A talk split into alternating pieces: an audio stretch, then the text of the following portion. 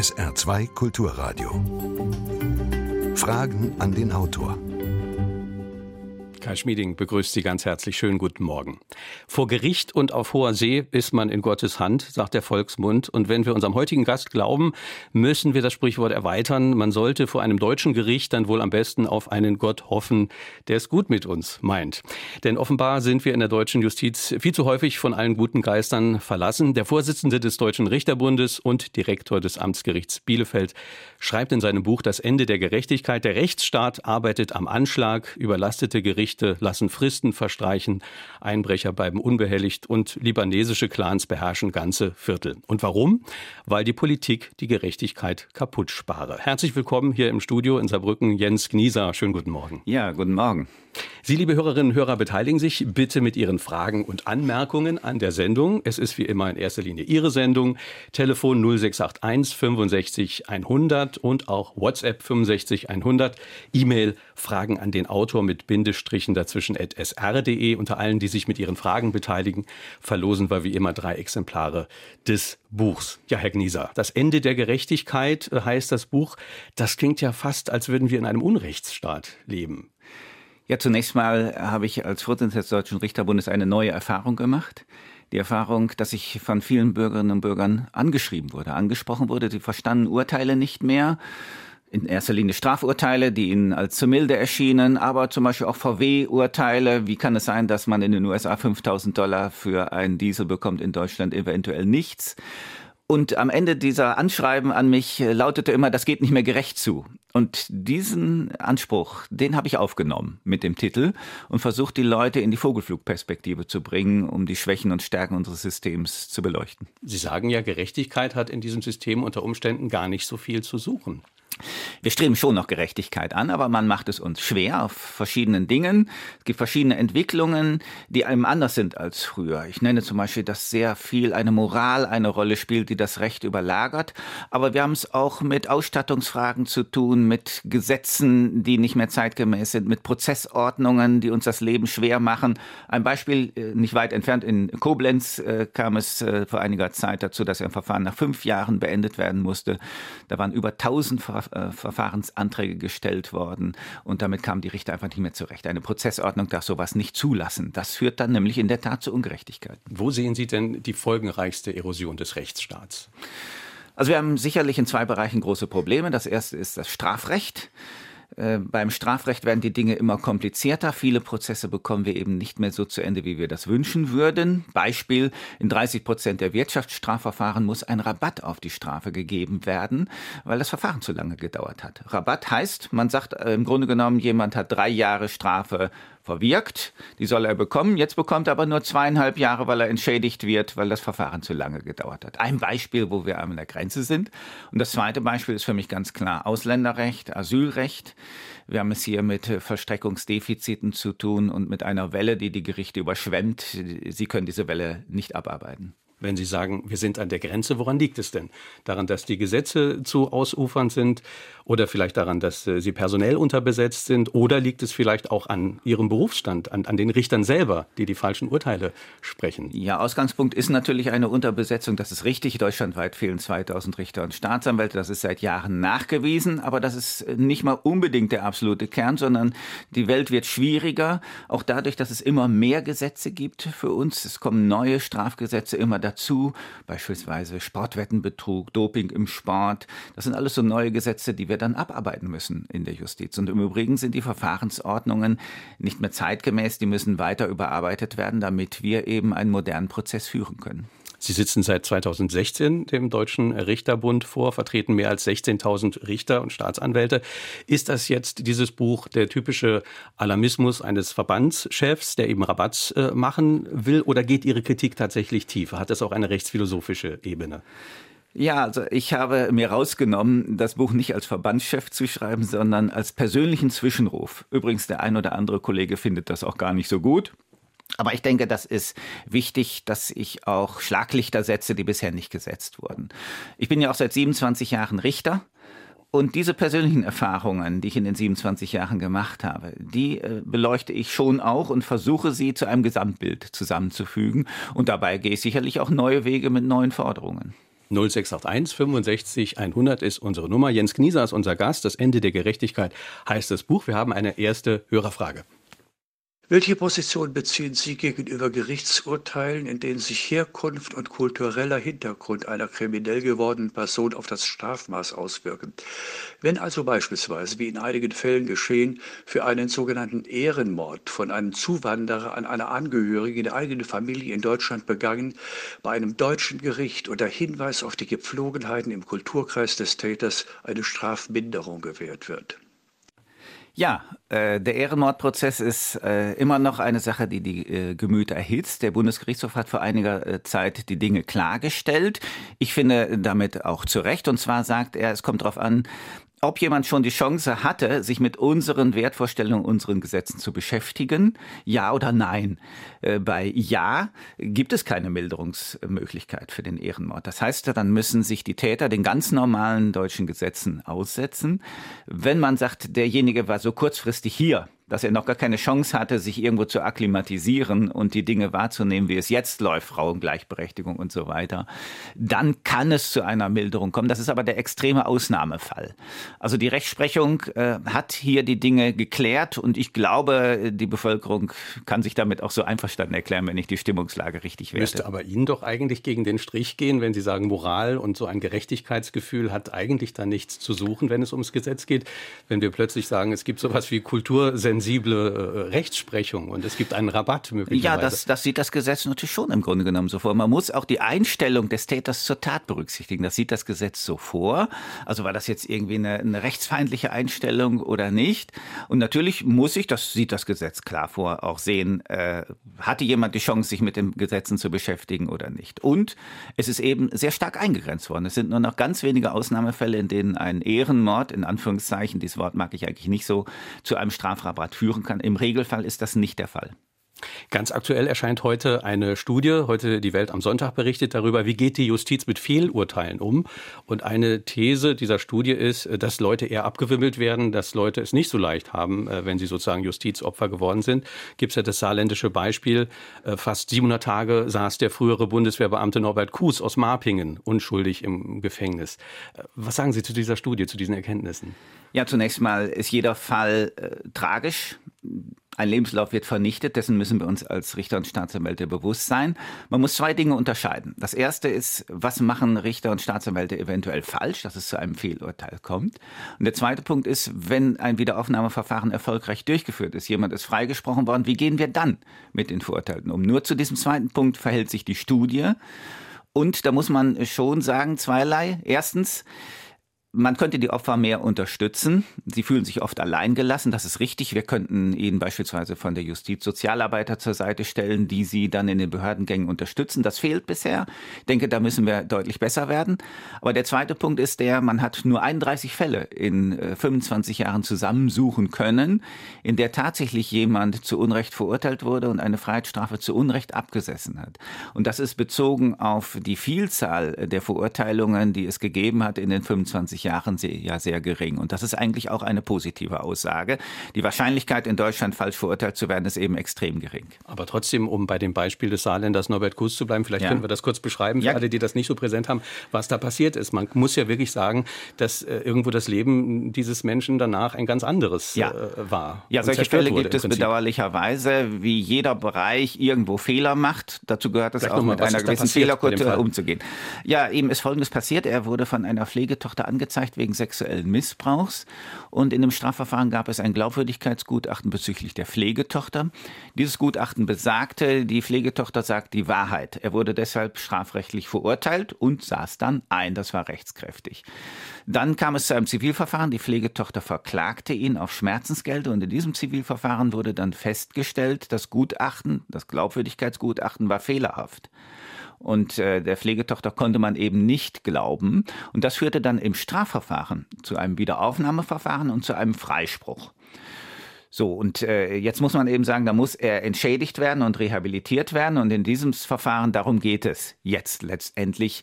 Äh, wie geht man äh, mit diesem Personenkreis um? Und auch Herr Kuss, äh, ein ganz bedauerlicher Fall, sagt eben, mit mir ist nicht ordnungsgemäß umgegangen worden. Ich stand alleine da. Aber was zeigt dieser Fall? Zeigt dieser nicht auch was über das System? Also gibt es möglicherweise zu wenig Checks and Balances vielleicht auch? Also dass äh, die Bereitschaft ja. da ist, Fehler auch äh, zu erkennen ja. und Fehler auch wieder gut zu machen in der Justiz. Ist, ja. ist die da? Wo ich der Studie zustimme, ist, dass wenn es zu Fehlurteilen gekommen ist, dass dann die Personen nicht alleine stehen dürfen. Sie laufen gegen Wände an, so fühlen sie das. Man kann auch über die Höhe des Entschädigungssatzes sprechen. Es gibt 25 Euro pro Tag, wenn ich zu Unrecht in Haft gesessen habe. Daneben gibt es noch Schadensersatz für Verdienstausfall und so weiter. Aber auch das wird beklagt, das sei zu niedrig. In anderen Ländern sei das zu hoch. Diesen Punkten kann ich zustimmen. Äh, wo ich anderer Auffassung bin, ist, ist die Frage, wie kommt es überhaupt zu, zu solchen Entscheidungen? Da äh, ist es im Regelfall so, dass die Richter und Staatsanwälte sich schon große Mühe geben. Sie werden ja auch von einer Verteidigung kontrolliert, die Wahrheit herauszufinden. Und ich glaube nicht, dass es zu so vielen Urteilen kommt, in die man zu Unrecht verurteilt wurde. Aber auch da gibt es eine große Lücke. Es gibt nämlich so gut wie keine Forschung darüber, was ist überhaupt in diesem Verfahren gewesen. Warum gab es äh, derartige Entscheidungen, wo jemand zu Unrecht verurteilt wurde? Und da lautet eine Forderung ganz klar, da brauchen wir wissenschaftliche Untersuchungen. Wiederaufnahmeverfahren müssen untersucht werden daraufhin, was man eben besser machen kann zukünftig. Denn eins sind wir den Leuten zumindest doch wohl schuldig, dass wir versuchen, besser zu werden. Und daraus müssen wir dann eben lernen aus diesem Verfahren. Und das findet bisher geschlossen nicht statt weil wir eben derartige Informationen überhaupt nicht bekommen. Ich kriege als Richter keine Information darüber, äh, in welchem Bundesland gab es ein eine Wiederaufnahmeverfahren und warum. Wir haben eine nächste Hörerfrage. Meine Frage an Herrn Knieser. Werden die Fälle vor Gericht nach einer bestimmten Priorität abgearbeitet oder geht es dabei chronologisch nach Eingangsdatum? Und dann wollte ich noch wissen, würden unsere Strafvollzugsanstalten überhaupt ausreichen, wenn alle Straftäter zügig verurteilt werden würden? Dankeschön. Ja, also zunächst zur Chronologie. Da ist es so, dass die äh, Richter schon gewichten wir sind teilweise dazu auch vom Gesetz angehalten. Also beispielsweise im Strafrecht müssen wir natürlich äh, Leute, die in Untersuchungshaft sitzen, schneller ähm, zum Verfahren bringen als Leute, die auf freiem Fuß sind. Auch im Familienverfahren ist das ähnlich. Da gibt es eben in Kindschaftssachen zum Beispiel, wo es darum geht, wo wohnt jetzt das Kind, beim Vater oder bei der Mutter. Einstweilige Anordnungsverfahren, auch die müssen schnellstens durchgezogen werden, weil sich ja Dinge verfestigen. Oder im Zivilrecht, beispielsweise äh, im Winter dreht der Vermieter Mieter die Heizung ab, um eine Geldforderung durchzusetzen. Natürlich müssen diese Dinge alle vorgezogen werden. Eilfälle werden zunächst bearbeitet und dann versucht man aber schon auch, äh, die Fälle nicht zu alt werden zu lassen. Das heißt, nach, einer, nach einem ersten Durchforsten auf Wichtigkeit, auf Dringlichkeit arbeitet man sie dann im Regelfall, die Fälle, die übrig geblieben sind, schon der Reihe nach ab. Wobei Sie in dem Buch aber auch schreiben, dass äh, bei der ganzen Überlastung teilweise Lappalien äh, ja. sehr stark verfolgt werden und abgearbeitet werden und manchmal wirklich wichtige Sachen dafür liegen bleiben. Also Ihr Beispiel ist dann zum Beispiel das Bußgeld, was von ja. äh, Schnellfahrern eingetrieben wird. Ja, das ist richtig. Das ist ein Punkt, den man äh, am Rechtssystem auch wirklich anders machen könnte. Wir werden sehr stark zerrieben in Kleinigkeiten. Ein weiteres Beispiel ist das Schwarzfahren. Nicht? In Berlin zum Beispiel gibt es 40.000 Strafverfahren jährlich wegen Schwarzfahrens. Gleichzeitig äh, haben alle Kammern am Landgericht Berlin Überlastung angezeigt. Das heißt, das ist ein typisches Beispielfall, wo die Justiz sich besser sortieren könnte und wo der Gesetzgeber helfen müsste letztendlich. Und äh, das geschieht bisher nicht, mit der Folge, dass eben äh, dringliche Sachen dann vielleicht doch nicht so schnell abgearbeitet werden, wie es eigentlich sein sollte. Und im Bereich der Bußgelder für zu schnelles Fahren, da haben Sie auch ein eigenes Kapitel dem äh, gewidmet. Was sehen Sie da für, äh, für Fehler, die da passieren? Ja, zunächst mal sehe ich einen Vertrauensverlust hier. Viele Bürger sagen, es wird ja nur geblitzt, damit die Kasse aufgebessert wird.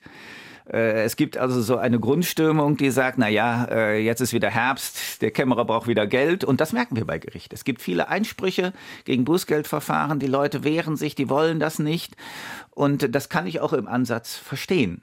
Äh, mein Vorschlag ist zum Beispiel, dass man die Bußgelder gemeinnützigen Einrichtungen zulassen kommen sollte. Dann wäre dieses Argument der Bürger ja weg. Dann wüsste jeder Bürger, der Blitzer steht da eben nur, um die Verkehrssicherheit zu gewährleisten. Sie können sich vorstellen, welchen Proteststurm ich der Kämmerer erreicht habe habe damit. Also Sie implizieren ja schon so ein bisschen, dass das auch eine Einnahmequelle für die Kommunen ist und dass es nicht immer nur ja, der Bürger der, impliziert das. Auf, auf, auf der Grundlage ist, das ist an einer Gefahrenstelle. das da ist schon an einer Gefahrenstelle und man kann sich als Bürger eigentlich auch nicht beschweren, weil man ja wirklich zu schnell gefahren ist. Aber äh, der Bürger beklagt eben schon eine zu hohe Kontrolldichte und er sagt, letztendlich wird nur so viel kontrolliert, weil man eben Geld einnehmen will. Und das, dieses, dieses Denken bei dem Bürger, das ist ja eigentlich schon das Schädliche, weil es geht ja nur um die, um die Vollstreckung von Rechtsvorschriften. Und da brauchen wir das Vertrauen des Bürgers. Und das untergräbt das Vertrauen. Eine nächste Frage. Sind Politiker und besonders Juristen nicht selbst schuld, wenn sie bedroht werden? Sind nicht mindestens 60 Prozent der Abgeordneten im Bundestag Juristen? Ja, es gibt sehr viele Juristen im, im Deutschen Bundestag. Ich glaube, es sind derzeit über 100, in erster Linie Anwälte. Den Zusammenhang äh, zu den Bedrohungen verstehe ich jetzt nicht so ganz. Ich werde auch bedroht von Reichsbürgern. Ähm, das ist schon sehr unangenehm. Ich habe auch das Gefühl, dass es eine grundsätzliche Tendenz geht, irgendwelche Dinge, die falsch laufen auf Sicht einzelner Bürger, einzelnen Personen, einzelnen äh, Mandatsträgern anzulasten. Ich nenne das äh, Personalisierung, bringe auch im Buch dafür Beispiele äh, die letztendlich äh, auch Richter betreffen. Also, dass zum Beispiel sie Beschwerdebriefe nach Hause bekommen. Das ist eine ganz neue Entwicklung. Ne? Es gibt Einwohnermeldeamtsanfang und dann äh, von Anwälten und dann kriegen die äh, Beschwerdebriefe nach Hause. Das hat es früher nicht gegeben. Und Sie sind persönlich auch schon bedroht worden?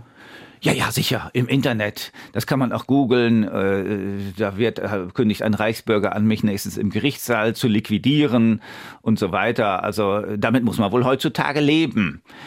Äh, wie weit wir da jetzt selbst schuld dran sind, das sehe ich nicht. Ich denke, man muss auch unterscheiden zwischen der Person, die eine Entscheidung trifft, und, und den Sachumständen. Und äh, das wird nicht mehr gemacht. Es wird alles in einen Topf geworfen, verquält und dann wird der Person als solches Vorwürfe gemacht. Mhm. Jetzt hat der Hörer eben gesagt, im Bundestag sitzen sehr viele Juristen, sitzen ja. sehr viele Anwälte. Ja. Sie implizieren in dem Buch ja auch schon, dass das einen Einfluss hat auf politische Entscheidungen, die das Justizsystem betreffen. Ja, sicher. Zunächst mal äh, finde ich das als Jurist jetzt nicht schlimm, dass sehr viele Juristen im, im Bundestag sitzen. Es sind allerdings sehr viele Anwälte sodass die natürlich einen gewissen Erfahrungshorizont mitbringen. Die, die machen ja nichts bewusst falsch oder äh, wollen da keine Lobbyarbeit machen, aber sie haben eben einen anderen Erfahrungshorizont, als wenn da ein Unternehmer drin sitzt oder ein Bäcker, ein Bäckermeister. Machen Sie mal ein konkretes Beispiel, welche Entscheidungen Anwälte dann äh, treffen, die möglicherweise für die Richterzunft dann nicht so gut sind oder die in Ihren Augen äh, nicht so gut sind. Ja, es geht zum Beispiel jetzt eben darum, in der nächsten Legislaturperiode die Prozessordnung zu reformieren. Soll ich Anträge der Verteidigung beschneiden können? Ja oder nein? Da sind wir Richter und Staatsanwälte natürlich dafür, äh, dass es Beschneidungen gibt. Also ich hatte eben das Verfahren in Koblenz genannt, da waren 500 Befangenheitsanträge gegen die Richter gestellt gestellt worden. Das ist ein Martyrium für die Richter letztendlich. Wir meinen, die Prozessordnungen müssten schon so ausgerichtet sein, dass das zurückgewiesen werden könnte. Die Verteidiger sind da anderer Auffassung und da gibt es eben eine unterschiedliche Kultur. Und das muss ausgeglichen werden und dafür ist der Deutsche Bundestag letztendlich da. Und dann brauchen wir natürlich im Bundestag auch einen Raum, um unsere Argumente vorzutragen. Eine weitere Frage.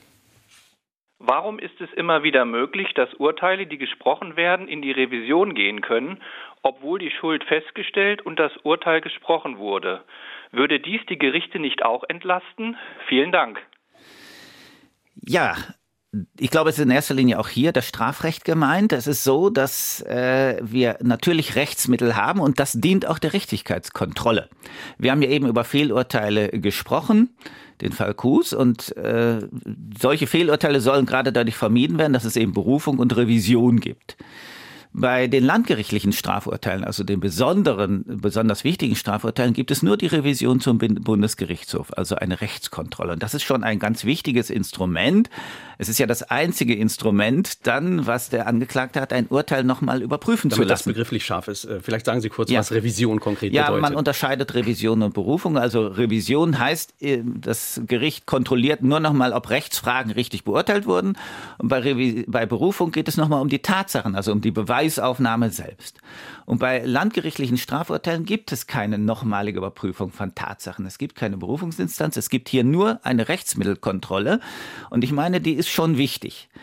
wo der, der Hörer recht hat, ist, dass das tendenziell schon dazu führt, dass Richter unter Druck sind, mehr als sie sein müssten, denn unser Revisionsrecht ist so ausgerichtet, dass ein einziger Fehler dazu führen kann, dass das gesamte Urteil aufgehoben wird. Also wenn ich den 321. Zeugen zu Unrecht eine Frage nicht gestellt habe, die 23. Frage vielleicht, ich nenne jetzt ein Extrembeispiel, was aber so vorkommt, dann kann das deswegen das gesamte Urteil aufgehoben werden. Ich muss nicht nur den 321. Zeugen nochmal vernehmen, sondern alle 320 Zeugen vorher auch und alle dahinter. Also das, das, führt dazu, dass der Richter auch äh, sozusagen schon im er Vorhinein nach. Er gibt sehr, nach. sehr, sehr ja. vorsichtig ist. Richtig, er geht sehr vorsichtig ja. und lässt tendenziell dann eben Verteidigungsanträge eher zu, weil immer die Überlegung da ist des Richters, naja, für den Antrag brauche ich jetzt, um den abzuarbeiten, vielleicht einen Nachmittag. Äh, Mache ich das nicht, gehe ich das Risiko ein, dass das Urteil aufgehoben wird und die ganze Arbeit für die Katz war und es geht ja auch um Opfer.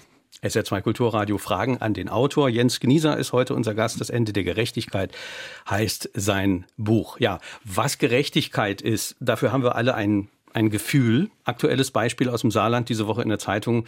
73-jährige Frau wurde morgens um vier abgeholt aus Tolai und abgeschoben in die Ostukraine, in Kriegsgebiet, wie es heißt. Alles juristisch sauber. Ähm, aber die Menschen sind, äh, wenn man die Zeitung liest, sehr erregt darüber. Man muss sich nur mal die Leserbriefe angucken. Haben Sie Verständnis für so etwas? Ja, ich habe schon Verständnis für die menschliche Reaktion. Allerdings ist das ein Beispielsfall, wo ich sage, da stehen äh, scheinbare Moral und Recht gegeneinander. Und das darf es eigentlich in einem Rechtsstaat nicht geben, weil die Moral bei uns ausschließlich über Recht umgesetzt wird. Und das ist eigentlich ein typischer Fall hier. Die Ausländerbehörde hatte gar keine andere Wahl. Denn unser Ausländerrecht besagt ganz klar, wenn sich jemand hier nicht aufhalten darf, muss er abgeschoben werden. Das heißt, er muss das Land verlassen und die Ausländerbehörde muss das vollstrecken. Sie hat letztendlich kein Ermessen, wovon der Bürger hier ausgeht. Und dass jetzt morgens um vier die Abschiebung stattfand, das ist natürlich menschlich auch nochmal eine gewisse Tragödie. Aber das ist die, die, die Erfahrung, die die Ausländerämter gemacht haben, dass wenn sie eben zur Tageszeit kommen, viele nicht mehr da sind, bewusst auch nicht da sind, weil sie die Abschiebung verhindern. Und dann kommt es zu scheinbaren Ungerechtigkeiten, dass man sagt, naja, eine alte Frau, die so nicht agiert, die hat man jetzt gepackt und andere wie, wie Amri und, und andere die Täter. Die lässt man laufen, so, so ja, aber die lässt man eigentlich nicht bewusst laufen, sondern man will sie ja auch haben haben, nur die machen es dem Staat viel schwieriger. Und das ist eben letztendlich eine Umsetzungsfrage. Wir müssen konsequent das Recht umsetzen. Und ich denke, es ist falsch, dass man jetzt sagt, in diesem Fall äh, hat der Staat konsequent gehandelt und er darf auch hier nicht konsequent handeln, weil es ihm nicht gelingt, die schwerwiegenden Fälle in den Griff zu bekommen. Wir müssen an der anderen Seite arbeiten, dass es uns auch gelingt, die schweren Fälle in den Griff zu bekommen. Wir haben im Moment 70.000 Ausländer, die sich in Deutschland unerlaubt aufhalten. Das darf nicht sein und hier müssen wir die Dinge konsequent in Angriff nehmen. Und dazu brauchen wir auch die Unterstützung der Bevölkerung. Und wenn jeder einzelne Fall, wo man jemanden abgeschoben hat, dann wieder zu Diskussionen führt, dann wird es nicht zu einem solchen Konsequenzen Rechtsanwendung kommen. Aber nochmal dieses Argument, was auch viele nennen in den Leserbriefen, äh, diese Frau, äh, um die es geht, die lebte bei ihrer Familie, wurde von ihr alimentiert auch, also sie fiel dem Staat nicht zur Last. Und ihre einzige Straftat äh, bestand offenbar darin, die Möglichkeit einer freiwilligen Ausreise nicht genutzt ja. zu haben. Ist das denn dann noch verhältnismäßig? Kann man denn da nicht sagen? Äh ja, wo fängt das an? Wo hört das auf? Äh, können wir es denn zulassen, sage ich mal umgekehrt provokant, dass einzelne Familien ihre Familienangehörigen hier rüberholen, weil sie sagen, zu Hause ist es gefährlich? Dafür haben wir die Behörden da, und, äh, um das zu beurteilen. Und hier gab es ja auch eine Gerichtsentscheidung, die letztendlich gesagt hat, die Frau darf sich hier nicht aufhalten. Und die Behörde muss dann diese Gerichtsentscheidung vollstrecken. Und ich halte das letztendlich für richtig. Und das ist problematisch, wenn moralische Argumente dagegen gesetzt werden. Wir haben eine nächste Hörerfrage. Der eigentliche Skandal ist doch, dass wir seit Jahrzehnten in einem totalitären Willkürstaat leben und sich die Justiz einerseits total blind stellt, wenn es um den Schutz der Bürger geht, andererseits aber alle Verfahrensrechte im Prozess außer Kraft setzt, um totalitäre Weisungen ausführen zu können. Meine Erfahrung ist, dass sich die Richter nicht am Gesetz orientieren, sondern es in gewisser Weise missbrauchen, um ihre Entscheidungen am Gesetz orientiert aussehen zu lassen. Das führt dann zum Ergebnis, dass eine totalitäre Klasse, aus der auch viele Richter kommen, sich praktisch alles erlauben können und immer Recht bekommen, während der einfache Bürger quasi entrechtet wird. In anderen Ländern wie Albanien beispielsweise existiert das Phänomen auch und man kann das hier in der Zeitung lesen. In Deutschland aber umgibt sich der Staat mit einer Aura rechtsstaatlicher Demokratie, um alle Proteste zu zerstreuen. sollte man beim Einstellen der Richter nicht auch viel mehr auf Verfassungstreue achten? Also hier habe ich eine völlig gegenteilige Erfahrung gemacht. Ich bin ja nun seit 27 Jahren Richter und ich kann wirklich bezeugen, obwohl ich ein kritischer Mensch bin, dass die Richter und Staatsanwälte sich streng an Recht und Gesetz orientieren. Es gibt auch nur ganz wenige äh, Anklagen wegen Rechtsbeugung und zwar nicht, weil es hier eine Klasse gibt, die sich gegenseitig unterstützt, sondern weil es diese Fälle wirklich nicht gibt. Wir werden von Anfang an auch im Studium dazu trainiert, die Dinge objektiv zu sehen. Es gibt vielfache Hürden im Studium, das Staatsexamen, dann, wenn man als Richter eingestellt ist, eine Probezeit. Und da wird schon ganz genau hingeguckt, ist das jemand, der sich eignet für uns oder nicht? Und auch äh, vom Ausland her ist völlig anerkannt, dass Deutschland ein, schon ein Rechtsstaat ist mit hohen Standards. Ich bekomme auch immer sehr viel Anfragen aus dem Ausland, beispielsweise aus den früheren Ostblockstaaten, Vorträge zu halten. Wie haben wir in Deutschland die Justiz organisiert? Das wäre nicht so der Fall, wenn die geschilderten Umstände wirklich so da wären. Und die Verwendung des Wortes totalitär habe ich in diesem Zusammenhang auch nicht richtig verstanden. Nein, also wie gesagt, wir haben eine äh, Justiz, die auf der Basis der Demokratie agiert und wir werden weltweit dafür auch anerkannt. Meine erste Frage betrifft die Macht der Gutachter. Viele Urteile stützen sich ja ausschließlich auf Gutachten. Statistisch weist jedoch mindestens jedes dritte Gerichtsgutachten grobe Fehler auf. Diese Gutachten werden dann völlig unreflektiert und ungeprüft bei der Urteilsfindung übernommen. Die zweite Frage geht äh, an Sie. Sind Sie für eine Reform des Strafvollzuges und wie könnte diese aussehen? Ja, zur Frage der Gutachter. Äh, das ist in der Tat so. Es gibt eine äh, Untersuchung der Fernuniversität Hagen betreffend familiengerichtliche Gutachten. Da hat man sehr kritische äh, Punkte angemerkt. Es ist allerdings keinesfalls so, dass Richter Gutachten unreflektiert übernehmen. Die werden nicht eins zu eins übernommen, sondern wir geben uns schon Mühe, auch die Gutachten auf Stichhaltigkeit zu überprüfen. Ich kann mich auch an mehrere Gutachten erinnern, die in meinen Verhandlungen im Sitzungssaal nicht standgehalten haben, wo ein Gegengutachter präsentiert wurde, wo die Dinge eingebrochen sind. Das heißt, wir geben uns schon Mühe. Trotzdem ist es richtig, äh, dass insbesondere bei familiengerichtlichen Gutachten, das betraf die Fernuniversität Hagen, die Studie, etwas zu beanstanden ist. Der Gesetzgeber hat aber reagiert und jetzt bestimmte Mindestqualitätsanforderungen an so ein Gutachten, an den Gutachter selbst aufgestellt. Sie müssen also bestimmte Qualifikationen haben, die Gutachter. Das ist der erste Punkt. Zweitens sollten wir allerdings auch die, die Richter noch etwas besser schulen. Es geht in Richtung mehr Spezialisierung.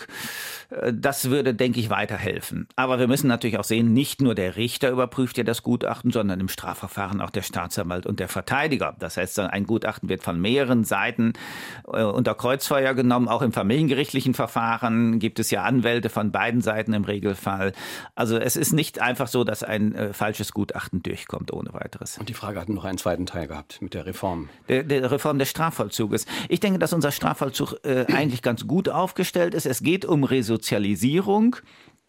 Und äh, die, wir müssen ja auch sehen, dass die Straftaten schon über zehn Jahre bis 2015, bis zu der großen Flüchtlingskrise in Deutschland über zehn Jahre nachgelassen haben. Ich denke, das hat auch etwas mit dem äh, sozialen Strafvollzug zu tun, dass man die Menschen eben nicht einfach bis zum Ende in Haftanstalt lässt, sondern sie gleiten, überführt. Man versucht ihnen einen Beruf beizubringen, Schulabschlüsse zu machen, Sprachqualifikationen. Das halte ich für wichtig, wenn wir andere Länder nehmen, wie die USA da befinden sich äh, neunmal so viele Menschen bezogen auf die Bevölkerung in Haft wie in Deutschland. Äh, da ist der Strafvollzug auch sehr viel härter, aber offensichtlich mit einem schlechteren Ergebnis, weil die Wahrscheinlichkeit, in den USA vergewaltigt zu werden, dreimal so hoch ist wie in Deutschland und getötet zu werden, auch x-fach so hoch und ist. ist der Strafvollzug teilweise auch privatisiert oder ist Das gibt es auch, ja, aber, aber man legt auf Resozialisierung sehr viel weniger Wert als in Deutschland. Ich denke, das ist eine Stärke unseres Strafvollzuges, die Resozialisierung beizubehalten und vielleicht sogar noch auszubauen. Eine Ihrer Thesen im Buch, Sie haben es vorhin aufgeführt, ist, äh, Moral und Recht muss man trennen. Unser Hörer Herbert Weingärtner hat uns geschrieben. Er fragt, ist die Radbruchsche Formel heute noch aktuell und wo wird sie zu selten berücksichtigt? Ich bin kein Jurist, aber grob runtergebrochen bedeutet diese Formel ja, es gibt über dem gesetzten, geschriebenen Gesetz sowas wie übergeordnete Werte also Gerechtigkeit, Gleichheit. Und äh, Radbruch, einer der bedeutendsten Rechtsphilosophen des 20. Jahrhunderts, hat eben im Lichte der Erfahrungen mit der Nazi-Barbarei diese These aufgestellt. Also nochmal die Frage, ist diese Radbruchsche Formel heute noch aktuell? Ja. Und wo wird sie zu selten berücksichtigt? Ja, Radbruch war, war äh, jemand, der auch in den 20er Jahren vor allen Dingen äh, gewirkt hat. Sein Wirken äh, geht bis heute sicherlich. Aber ich plädiere dafür äh, zu sehen, dass in einem Rechtsstaat letztendlich Moral über die Gesetze umgesetzt wird. Das heißt, es gibt Gesetzesinitiativen, man sagt, etwas geht nicht, etwas ist nicht in Ordnung, nennen wir die Managergehälter zum Beispiel, die zu großen Diskussionen führen. Und da muss man eben überlegen, wie führen wir das ins Gesetz ein? Und dann kann man beispielsweise das Aktiengesetz ändern, damit es eben bessere Kontrollen gibt. Und so versuchen wir Moral im Gesetz aufzunehmen und dann letztlich umzusetzen. Wogegen ich mich wende, Ende ist, dass wir dann am Ende eines Entscheidungsprozesses aufgrund eines Rechtes, das, das auf Moral fußt, dann zu einem Ergebnis kommen und dann aber gesagt wird, dieses Ergebnis ist moralisch unkorrekt, das ist nicht gerecht. Man setzt einfach sein Bauchgefühl dagegen und das will ein Rechtsstaat nicht, sondern ein Rechtsstaat spricht über seine Gesetze. Wenn man zum Beispiel sagt, am Beispiel Flüchtlinge, es ist ungerecht, äh, Leute in katastrophale Zustände zurückzuschieben. Könnte da jemand, äh, der Abschiebungen blockiert, sich nicht eben auf dieses Prinzip äh, berufen, dass es eben eine höhere Gerechtigkeit gibt? Ja, aber das darf es in einem Rechtsstaat im Prinzip nicht geben. In diesem Fall hat ein Gericht geurteilt und wir haben ja wirklich genügend Rechtsmittelmöglichkeiten, auch um das auszuschöpfen. Und dann muss man aber auch eine Entscheidung einmal akzeptieren. Denn jeder hat andere Moralvorstellungen, Gerechtigkeitsempfindungen. Empfinden. Das mache ich als Richter auch immer wieder äh, fest. Wenn ich eben eine Klageschrift lese, wo ich sage, ja gut, der hat völlig recht. Und dann lese ich die Klageerwiderung. Wenn ich die nur isoliert sehen würde, würde ich auch sagen, ja gut, der Mensch hat auch völlig recht. Aber jetzt muss man beides übereinander legen. Und dann beginnt die Arbeit des Juristen. Und äh, wenn ich nur die einzelnen Parteien immer sehe, dann kann ich mich gut auf deren Seite stellen. Aber der Rechtsstaat muss anders reagieren. Eine nächste Frage in, in letzter Zeit ähm, hat man ja sehr viel gehör, gehört von sehr vielen äh, sexuellen Belästigungen selbst im Bundestag. Das war mir doch etwas äh, enorm vorgekommen, ob das wirklich in der Richtung so gestimmt hat, warum man das auch nicht vorher dann mal so zum Ausspruch bringt, wenn man sowas erlebt hat. Also das war mir jetzt ein bisschen komisch. Was sagt der Autor dazu? Ja, äh, sexuelle Belästigungen sind in der Tat schlimm. Sie wirken auch äh, psychisch lange nach. Und der Gesetzgeber hat reagiert. Auch das ist jetzt ein typisches Fall, wo ich sage, ja, man mag doch erstmal ins Gesetz äh, gucken. Denn wir haben, das Stichwort ist dem Zuhörer vielleicht bekannt, die sogenannte Nein heißt Nein-Lösung. Das heißt, wenn ich berührt werde und das ist gegen meinen Willen, ist das im Grunde genommen schon eine Straftat nach den neuen gesetzlichen Vorschriften. Das hat man umgeändert. Früher war das anders.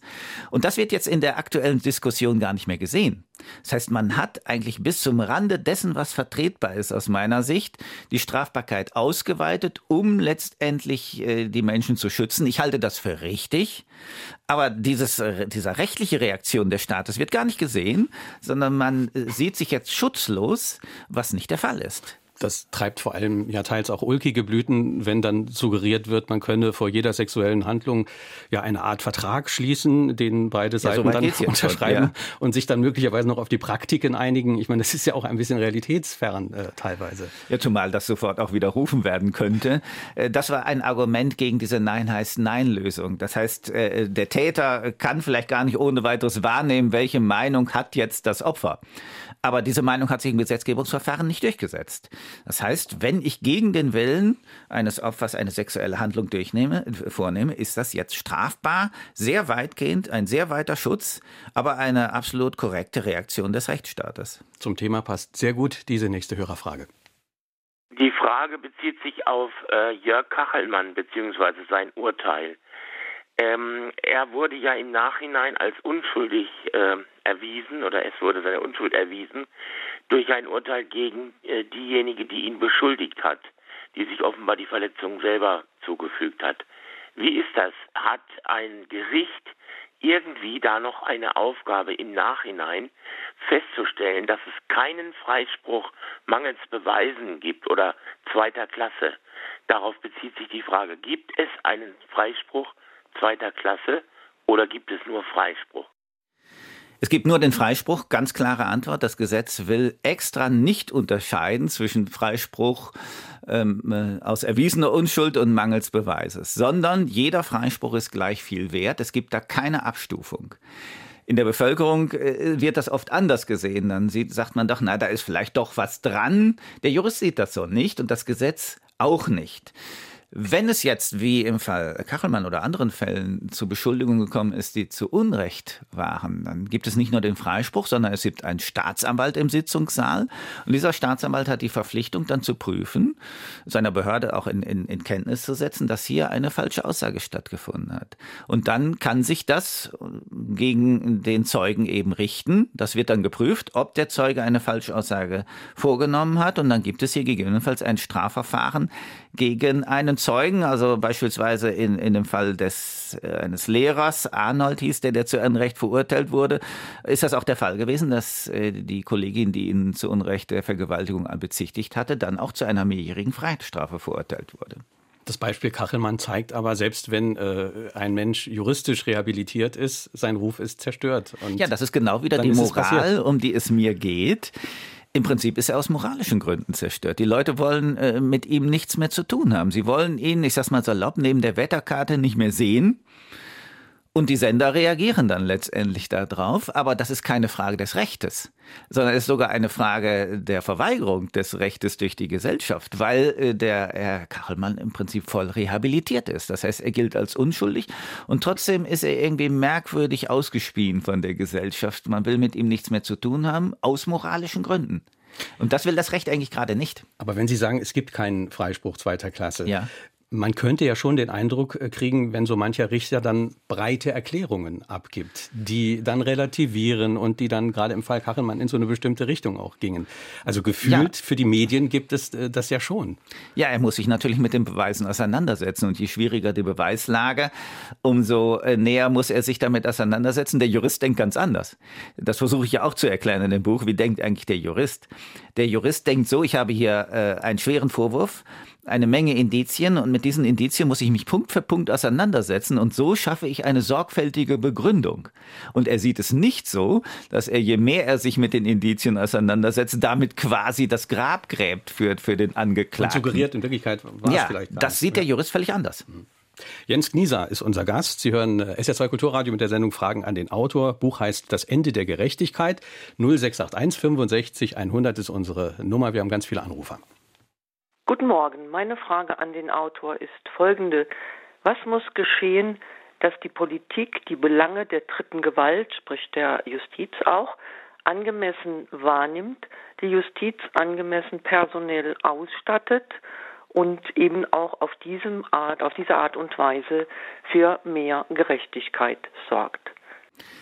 Ja, hier gilt meine ganz Klage ganz klar gegenüber der Politik über äh, viele Jahre sind wir in der Tat vernachlässigt worden. Aber das liegt vielleicht auch ein bisschen an dem Blickwinkel der Gesellschaft. Die Politik investiert da Geld, wo der Bürger hinschaut. Das ist ein Wechselspiel. Und der Bürger hat eben viele Jahre nicht so genau auf das Rechtssystem geschaut. Andere Dinge waren ihm wichtiger, mit der Folge, dass der Politiker eben in diese Bereiche investiert hat, die sicherlich auch wichtig sind. Aber die Justiz ist eben dadurch doch stark vernachlässigt worden. Man fragt auch immer wieder, ja, brauchen wir wirklich bessere Ausstattung, mehr Personal? Reicht nicht eine Reform der Prozessordnungen? Ja, die würde weiterhelfen, aber dann kommt die Reform der Prozessordnungen auch nicht, sodass wir in der Praxis immer weiter zerrieben werden und wir brauchen jetzt einfach die Hilfe der Politik. Und dazu möchte ich die Gesellschaft einfach bitten, genau hinzuschauen auf die Rechtsordnung, auf die Justiz, denn dann wird der Politiker auch investieren. Man kriegt so ein bisschen Mitleid fast mit Ihnen, äh, wenn Sie in dem Buch beschreiben, in welchem Büro Sie sitzen. Also, dass ja. Sie dann teilweise nicht mehr aus dem Fenster gucken können, weil das Gebäude in einem erbarmungswürdigen ja, so gibt es, äh, Zustand ist. Ja, so etwas gibt es in der Tat. Es gibt hanebüchene Dinge. Beim äh, Landgericht Hannover stehen zum Beispiel im, im Schwurgerichtssaal Wassereimer, weil es durch die Decke durchregnet. Also so etwas gibt es, das darf es nicht geben innerhalb einer Justiz. Es hat hier einen großen Investitionsstau auch gegeben, was Gebäude, was Technik anbelangt. Werner Micheli hat uns gemailt. An Fragen an den Autor mit Bindestrichen dazwischen at sr.de. Er schreibt, Peter Müller, CDU, war Ministerpräsident des Saarlandes und wechselte recht bald darauf ans Bundesverfassungsgericht. Hier stimmt er ab über das, was seine Parteikollegen getan haben bzw. noch tun wollen. Was für eine arme Justitia. Meint Werner Micheli. Ja, das ist die Frage, die sehr interessant ist, der Unabhängigkeit der Justiz. Dazu vielleicht zwei Gesichtspunkte. Bei Bundesgerichten wie dem Bundesverfassungsgericht möchte man bewusst auch, dass es äh, gewisse politische Vorkenntnisse gibt. Denn hier ist natürlich die Schnittstelle zur Politik da. Recht und Politik verschwimmen im Bereich des Bundesverfassungsgerichts letztendlich. Also insofern halte ich es nicht für schlecht, wenn man da auch Richter hat, die aus dem politischen Bereich kommen. Sie werden sich sehr schnell abkoppeln von diesem politischen Bereich. Äh, da bin ich sicher. Und ich denke, Herr Müller äh, ist da auch nicht aufgefallen, dass er irgendwelche willfährigen Urteile erlassen hat. Im Gegenteil. Der zweite Bereich, der vielleicht wichtiger ist, ist der der normalen Gerichtsbarkeit. Hier sind wir in Deutschland äh, Meilen hinterher, hinter dem Standard, weil wir eben keine strikte dritte Staatsgewalt haben. Wir haben nicht wie in anderen Ländern einen Justizpräsidenten, der dieser dritten Staatsgewalt vorsteht, sondern wir haben Justizminister, die am Kabinettstisch sitzen, die zur zweiten Staatsgewalt gehören, also zur Exekutive Exekutive und die dann in die Kabinettsdisziplin eingebunden werden. Das heißt, die Justiz ist hier noch nicht als dritte Staatsgewalt ausgeformt und das äh, macht in der Tat Probleme. Und man sieht ja auch in Polen beispielsweise, wo das Ganze dann hinführen könnte. Und da müssen wir in Deutschland einfach Reformen nachholen, die wir von anderen Ländern übrigens erwarten wenn sie der EU beitreten. Ist das eine Singularität, dass es in Deutschland noch so ja, ist, diese also, politische Abhängigkeit? Ja, fast. Also es gibt an, außer Deutschland, bei den, äh, es sind glaube ich 52 Länder im Europarat, gibt es nur noch Österreich und die Tschechische Republik, wo das ähnlich ist. Alle anderen Länder haben eine vollständig unabhängige Justiz. Sie sind nicht mehr über den Justizminister am Kabinettstisch angebunden. Das ist auch zu fordern für Deutschland. Und es ist ja kurios, wenn ich im Ausland Vorträge halte. Ich hatte es zum Beispiel vor einiger Zeit in Georgien, da sprechen mich die die Kollegen drauf an und sagen, ja, wie kommt ihr überhaupt dazu, uns hier Vorhaltungen zu machen betreffend unserer Justiz? Ihr habt doch selber diese Strukturen nicht. Und das ist schon peinlich und unangenehm, das dann vertreten zu müssen. Sabine Sturm hat uns ebenfalls gemailt. Sie schreibt, mir bereitet die hohe Zahl an Juristen Sorge, die AfD-Mitglied sind. Ist doch deren Parteiprogramm vorsichtig formuliert in mancher Hinsicht zwiespältig. Was sagt der Autor dazu? Ja, ich habe jetzt keine Erkenntnis, dass Juristen äh, häufiger AfD-Mitglieder sind als normale Bürger. Ich glaube, hier spiegelt sich einfach das normale Spektrum wider. Es gibt äh, Juristen, die AfD-Mitglied sind, übrigens auch Richter und Staatsanwälte. Man schaut dann aber sehr genau hin. Es gab zum Beispiel vor einiger Zeit in Sachsen einen Fall eines Juristen, der jetzt auch Mitglied des Deutschen Bundestages ist als AfD-Mitglied, wo es um Entscheidungen ging, die er in Bezug auf die NPD zu treffen hatte. Und da hat das Präsidium des Gerichtes ihn dann aus diesem Verfahren rausgezogen. Das heißt, man reagiert schon sehr aufmerksam äh, darauf. Es ist ja nicht mit, äh, verboten, Mitglied der AfD zu sein. Insofern kann man da dienstausrichtsrechtlich auch nichts machen. Aber man schaut dann eben hin, gibt es da doch Konstellationen, die zu Befangenheiten führen könnten? Äh, ich kenne den Fall Kuss von Anfang an. Und wenn das nicht ganz besondere Menschen wären, hätten sie dieses nicht überstanden. Und es ist ja noch nicht zu Ende. Mit der Gutachterin geht es ja noch weiter. Das wurde jetzt gerade gesagt. Das wollte ich nur mal anmerken. Ja, das ist ein typisches Beispiel der Falkus, äh, wo man eben sagen, wo man sieht, welche schlimmen Auswirkungen es haben kann, wenn äh, Urteile gefällt werden, die nicht die Wahrheit wiedergeben, die nicht auf der Basis der Wahrheit stattgefunden haben. Aber so etwas lässt sich auch im besten System nie hundertprozentig vermeiden. Wir sind dann aber gefordert, den Menschen, denen so etwas passiert ist, zu helfen, auch ein Stück weit besser zu helfen, als das in der Vergangenheit der Fall war. Und da bin ich sehr dankbar, dass es jetzt diese Studie gibt, die da in der Tat Defizite aufzeigt. Und das werden wir jetzt eben umsetzen müssen.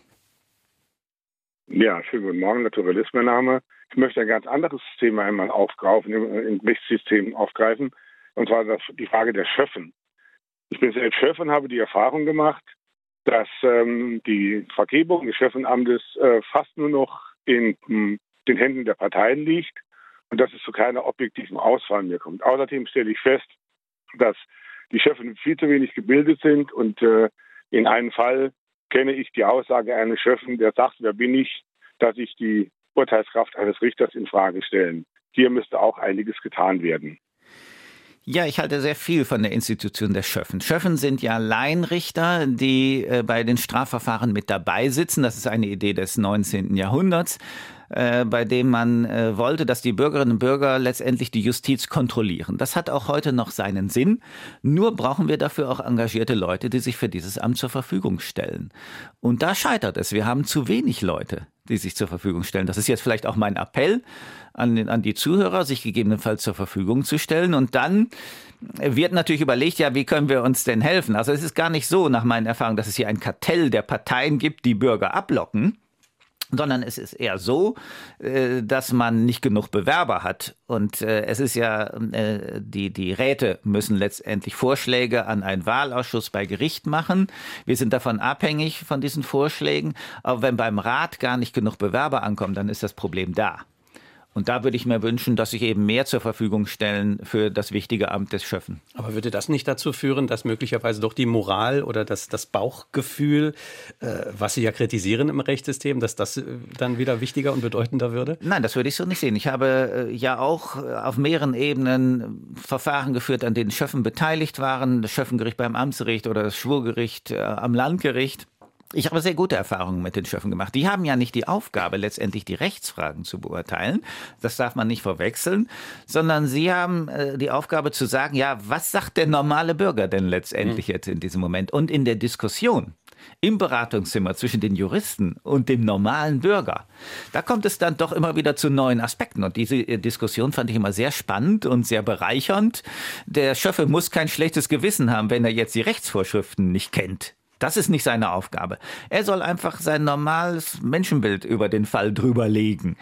Und äh, das ist auch für einen Juristen sehr bereichernd. Gerhard Groß bringt einen neuen Aspekt in die Diskussion, hat uns geschrieben aus Saarbrücken. Wie sieht der Autor die Frage, ob Männer und Frauen bei gleichem Tatbestand gleich bestraft werden vor Gericht? Also gibt es sowas wie Frauenrabatte, schreibt er. Er meint, zu dem Ergebnis äh, kommen einige Rechtssoziologen. Nein, das sehe ich nicht, äh, dass es Frauenrabatte gibt. Äh, nehmen wir den Bereich des Strafrechts. Da ist schon auffällig, dass 90 Prozent der äh, Verurteilten letztendlich Männer sind. Eine Justizministerin hat deswegen auch mal etwas provozierend gesagt, Kriminalität sei männlich. Das ist natürlich nicht gut, so eine Äußerung. Aber dass es jetzt zu einem Rabatt bei Frauen kommt, sehe ich letztendlich nicht. Äh, dieser Tage konnte man lesen, äh, dass zum Beispiel in Berlin viele Verfahren nicht stattfinden, äh, weil Richter bzw. andere Bedienstete die Angelegenheit nicht in der vorgeschriebenen Zeit bearbeiten können. Kommt es vielleicht zu einer privaten Rechtsprechung, wie es zum Beispiel in Berlin in den entsprechenden Kreisen schon jetzt vorgeführt wird? Private Rechtsprechung, jetzt weiß ich nicht, was er. Vielleicht meint er. Äh, äh, Schiedsgerichte, private Also vielleicht zunächst mal zum Hintergrund in Berlin.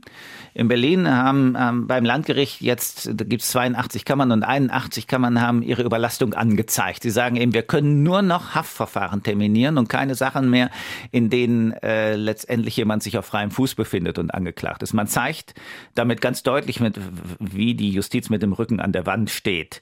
Der Generalstaatsanwalt von Berlin, äh, Herr Rother, hat sich dem im Prinzip angeschlossen ausgeschlossen. Das heißt, man steht da wirklich am Abgrund. Auf der anderen Seite muss die Berliner Justiz aber beispielsweise 40.000 Strafverfahren wegen Schwarzfahrens bearbeiten. Und da frage ich mich schon, und ich spreche das auch im Buch an, inwieweit ist es der Justiz möglich, sich wirklich auf die Knackpunkte zu mhm. konzentrieren oder inwieweit werden wir nicht mit Bagatellverfahren überschwemmt, die wir auch abarbeiten müssen. Ich denke, da könnten wir ein Stück weit besser werden. Der Punkt Privatverfahren, das ist im Strafrecht überhaupt nicht der Fall.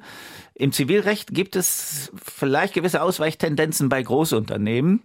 Da gibt es nämlich die Möglichkeit, sich Schiedsgerichte durch Vereinbarungen zu sichern. Das sind private Gerichte. Diskussionen kennen wir im Namen von TTIP und, und CETA. Genau, da, ja. der, da haben wir das kennengelernt. Das ist natürlich äh, vor dem sozialen Hintergrund etwas problematisch. Auf der anderen Seite sieht unsere Prozessordnung so etwas vor dass ich mir auch ein privates Schiedsgericht eben einrichten kann, wenn mein Vertragspartner zustimmt. Und das halte ich auch gerade im internationalen äh, Verkehr, Warenverkehr für zulässig und für wichtig. Aber wenn man nun auf der Suche nach Rechtsfrieden ist, ist dann ja. diese Abkehr von unseren Institutionen nicht auch ein großes Problem? Ja, das ist es in der Tat. Wenn sich jetzt jemand entschließt, ein privates Schiedsgericht zu installieren, ist das äh, gut und richtig. Das kann man so machen. Das Problem liegt ja an der anderen Seite, dass wir natürlich denjenigen, die sich das nicht erlauben können, weiterhin eine qualitativ hohe Rechtsprechung gewährleisten müssen. Und da sehen wir eben Verschleißerscheinungen in der Justiz, die es nicht geben darf. Dann gibt es auch ein Gerechtigkeitsgefälle zwischen denjenigen, die sich ein privates Schiedsgericht leisten können und denjenigen, die das nicht können. Und dieses Gerechtigkeitsgefälle darf es eben nicht geben. Was der Hörer eben auch gemeint haben könnte, wir können nur vermuten, äh, äh, in Berlin ist ja möglicherweise auch diese Paralleljustiz, ja. die es in einzelnen Vierteln gibt, wo Sie ja auch schreiben, dass da die Polizei fast schon gar nicht mehr reingeht und dass da sowas wie eine Nebenjustiz äh, sozusagen entsteht. Ja, das gibt es. Äh, das hat aber nicht unbedingt was mit der Überlastung der Justiz zu tun, sondern mit Menschen, die einen anderen kulturellen Hintergrund haben und zu uns kommen. Hier muss sich der Rechtsstaat durchsetzen ganz konsequent durchsetzen. Wir erleben auch immer wieder äh, das Beispiel, dass erst ein Strafverfahren angestrengt wird, beispielsweise eine Schlägerei, und dann will der Zeuge nichts mehr davon wissen, nichts mehr aussagen, und dann stellt sich nach einiger Zeit raus, man hat sich da irgendwo geeinigt vor einem äh, Friedensrichter und hat jetzt vereinbart, dass er nichts mehr sagen darf vor Gericht. Das gibt's natürlich nicht. So ein Zeuge, der muss aussagen, und wenn er das nicht tut, haben wir auch die Mittel bis zur Beugehaft, ihn dazu zu bringen.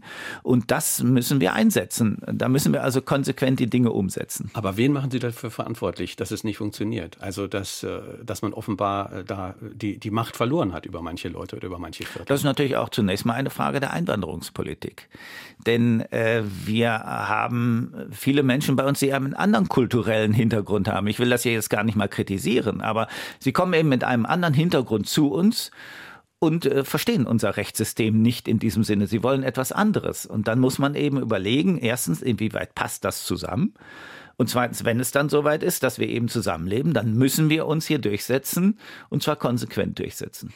0681 65 100 ist unsere Nummer. Ja, Richter sind in ihren Entscheidungen frei und nur an das Recht gebunden, so heißt es jedenfalls. Wie kann es aber sein, dass Menschen in diesem Staat trotz nach nachweislich falscher Darstellung von Fakten durch, den, äh, durch das Gericht keine Chance haben, in höherer Instanz dann zu ihrem Recht zu kommen, weil die Zulassung zu einer weiteren Instanz untersagt wird. Punkt eins. Zweitens die Beschwerde sofort zurückgewiesen wird, was ja wohl fast immer äh, klar ist.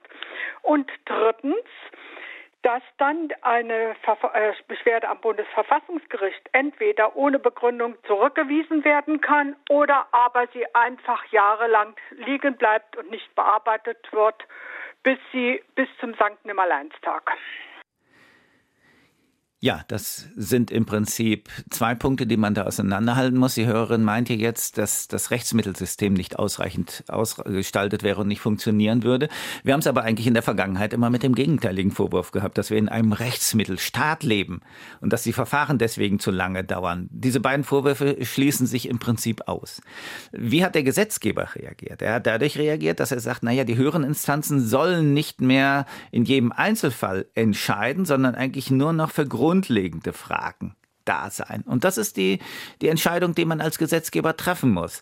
Soll man mit jedem kleinen Fall gegebenenfalls zum Bundesgerichtshof kommen? Mit der Folge, dass der völlig überlastet wäre? Oder muss ich eben auswählen und dass der Bundesgerichtshof nur bestimmte Verfahren zur Entscheidung annimmt, die äh, für die Rechtsprechung wichtig sind als, mhm. als Präzedenzfälle. Und äh, da hat sich der Gesetzgeber dafür entschieden, den Bundesgerichtshof letztendlich zu entlasten. Wir sollten jetzt gegen Ende der Sendung noch einen kleinen Ausblick äh, vielleicht machen. Eine These in Ihrem Buch, das Recht ufert aus. Und da muss ich noch zitieren einen herrlichen Satz von Matthias Platzig aus dem Buch. Die Erotik der Demokratieerlebung hat sich durch zu viel Verrechtlichung zu weit entfernt von den Menschen, hat der Platzig gesagt. Ja. Zitieren Sie auch. Wunderbarer Satz. Welche Konsequenz ziehen Sie aus so, einem, aus so einem solchen Satz, was man verändern muss an der Justiz? Ja, wir sollten vielleicht wieder den Mut auch haben zu weniger Gesetzen. Sage ich auch ausdrücklich als, als äh, Richter und als Jurist. Wir haben äh, zu viele Gesetze, tendenziell zu viele Strafgesetze. Wenn Wo etwas wird zu viel verrechtlicht zum Beispiel? Beispiel? Richtig, es wurde zu viel verrechtlicht, aber es gibt auch einen öffentlichen Druck, zu viel zu verrechtlichen. Also zum Beispiel bei Sicherheitsvorschriften. Sind wir bereit zu akzeptieren, dass es äh, weniger Sicherheitsvorschriften gibt, dann gibt es vielleicht auch den einen oder anderen Todesfall haben wir sehr engmaschige Sicherheitsvorschriften, dann kommt es eben zu sowas wie dem Berliner Flughafen, dass man immer wieder da äh, herumbasteln muss an, an den Sicherheitseinrichtungen. Äh, das sind die Dinge, die wir grundsätzlich entscheiden müssen. Ich plädiere für weniger Recht. Aber dann muss die Gesellschaft auch akzeptieren, dass nicht alles rechtlich gelöst wird, sondern vielleicht auch auf der gesellschaftlichen Ebene. Was muss man noch äh, machen? Muss man möglicherweise auch die Ausbildung von Richtern, Staatsanwälten und Verwaltungsjuristen reformieren? Also mehr Praxis, vielleicht mehr Mut zum Entscheiden? Ich denke, dass die Ausbildung schon sehr gut ist. Da wird sich nur wenig verbessern lassen. Was wir eben brauchen, sind handhabbare Verfahrensordnungen. Die, die ufern aus. Wir haben zu wenig Instrumente an der Hand, um äh, missbräuchliche Anträge zurückzuweisen. Es ist auch nach wie vor so, dass wir eben bei der Personal- und der Sachmittelausstattung von der Hand in den Mund leben. Wir sind nicht so ausgestattet, wie es einer dritten Staatsgewalt zukommt. Wie müsste man sie besser ausstatten? Ganz zum Schluss die konkrete Frage, wie viel Geld brauchen wir mehr im System und wie viele zusätzliche Richter und Staatsanwälte? Können Sie eine Zahl nennen? Ja, wir brauchen 2000 Richter und Staatsanwälte mehr. Das ist nicht so viel, wie man meinen könnte eigentlich. Man möchte jetzt 15.000 Polizeibeamte mehr einstellen. Ich meine, dann sollten auch die 2000 Richter und Staatsanwälte drin sein. Wir brauchen eine moderne Technik, moderne Infrastruktur, moderne Gesetze. Dankeschön, Jens Gnieser. Sein Buch heißt Das Ende der Gerechtigkeit. Ein Richter schlägt Alarm. Wir haben wie jeden Sonntag drei Exemplare verlost. Freuen können sich Gerda Kehl aus Neunkirchen, Heinz Latourell aus Gersheim und Joachim Frank aus Oberhausen. Hat uns aus Oberhausen angerufen. Kommende Woche unser Gast Hasnain Kasim Krisenstaat Türkei heißt das Buch. Erdogan und das Ende der Demokratie am Bosporus. Putsch, Terror, Unterdrückung, wie Erdogan seine Macht ausbaut. Hasnain Kasim war drei Jahre Korrespondent für Spiegel Online in Istanbul, bis er die Türkei 2016 unfreiwillig verlassen musste.